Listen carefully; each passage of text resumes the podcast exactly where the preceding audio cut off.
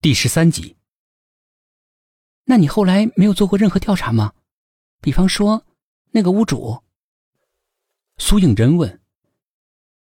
做了，正是因为做了，我才更加怀疑自己没有做梦。那个屋主，跟我看到的那个开门的男人，长得是一模一样，一模一样的。那个眼神。老杨开始抑郁。好了，别扯淡了，回到我们这个案子上来。薛品涵打断了老杨的回忆，把众人的注意力又拉了回来。你们觉不觉得王胜利的反应有些奇怪？你是不是想说，他为什么会问他老婆在哪儿淹死的？苏应真问道。薛品涵的眼里面闪过一道欣赏。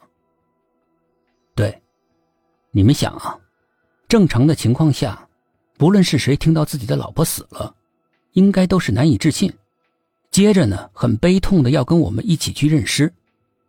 但是他呢，一听到自己老婆是淹死的，首先是紧张，然后问在哪儿淹死的，在得知是回娘家的路上淹死的，他流露出来的是震惊。为什么会这样呢？他先是紧张什么？他先是紧张什么？后来又震惊什么呢？其实，呃，也不是解释不通的。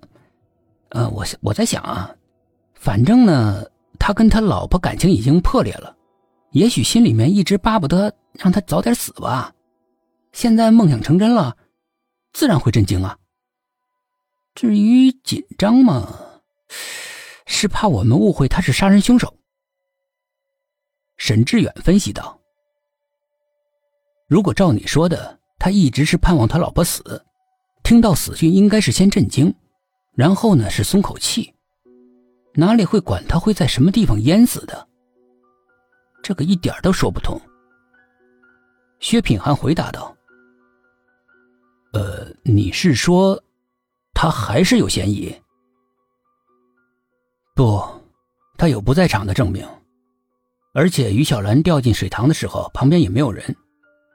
说是自杀疑点太多了，说是他杀吗？又是一点线索都没有。薛品涵摇了摇头。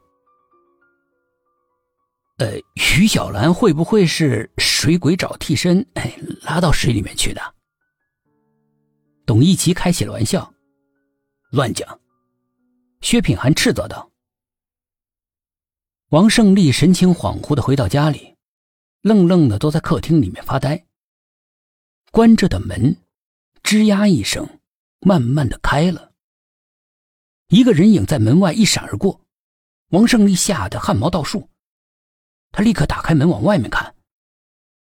外面静悄悄的，什么都没有。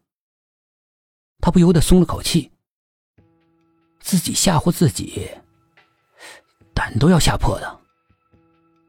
他关上门，转过身，但是眼前的一幕，差点让他魂飞魄散。于小兰正湿漉漉的站在客厅的中央，恶狠狠的盯着他。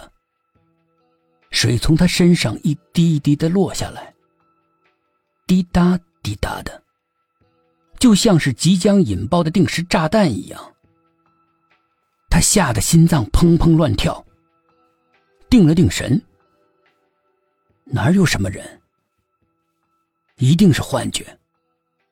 他在心里面暗暗的对自己说，长长的吐出一口气，慢慢的坐下，眼睛有意无意的瞟向刚才出现于小兰的地方，但是整个人顿时如同被雷击到了一样，动也不会动了。那里有一汪水。在暗淡的光线下，诡异的泛着涟漪。他记得地板明明是干着的，可是那滩水是从哪里来的？莫非……恐惧此刻已经牢牢的抓住王胜利的心，使他感到了彻骨的寒意，不由得连着哆嗦了几下，心被揪了起来。似乎屋里面的某个阴暗的角落里，有一双眼睛正恶毒的看着他。